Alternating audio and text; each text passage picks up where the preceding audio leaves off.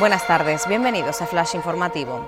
Torres no descarta que Tenerife pasa a nivel 3 de alerta por el preocupante aumento de contagios. El presidente de Canarias reconoce que durante los últimos cinco días las cifras en la isla han ido a peor, pero prefiere esperar a los informes científicos y a las medidas adoptadas tras la reunión de hoy del Consejo de Gobierno. Sanidad lanza la aplicación móvil para solicitar el certificado COVID de la Unión Europea. Se trata del documento oficial con el que a partir del 1 de julio los residentes en Estados miembros podrán acreditar que han recibido la vacuna o han superado la enfermedad. Todo ello con el propósito de facilitar la movilidad y garantizar la protección sanitaria.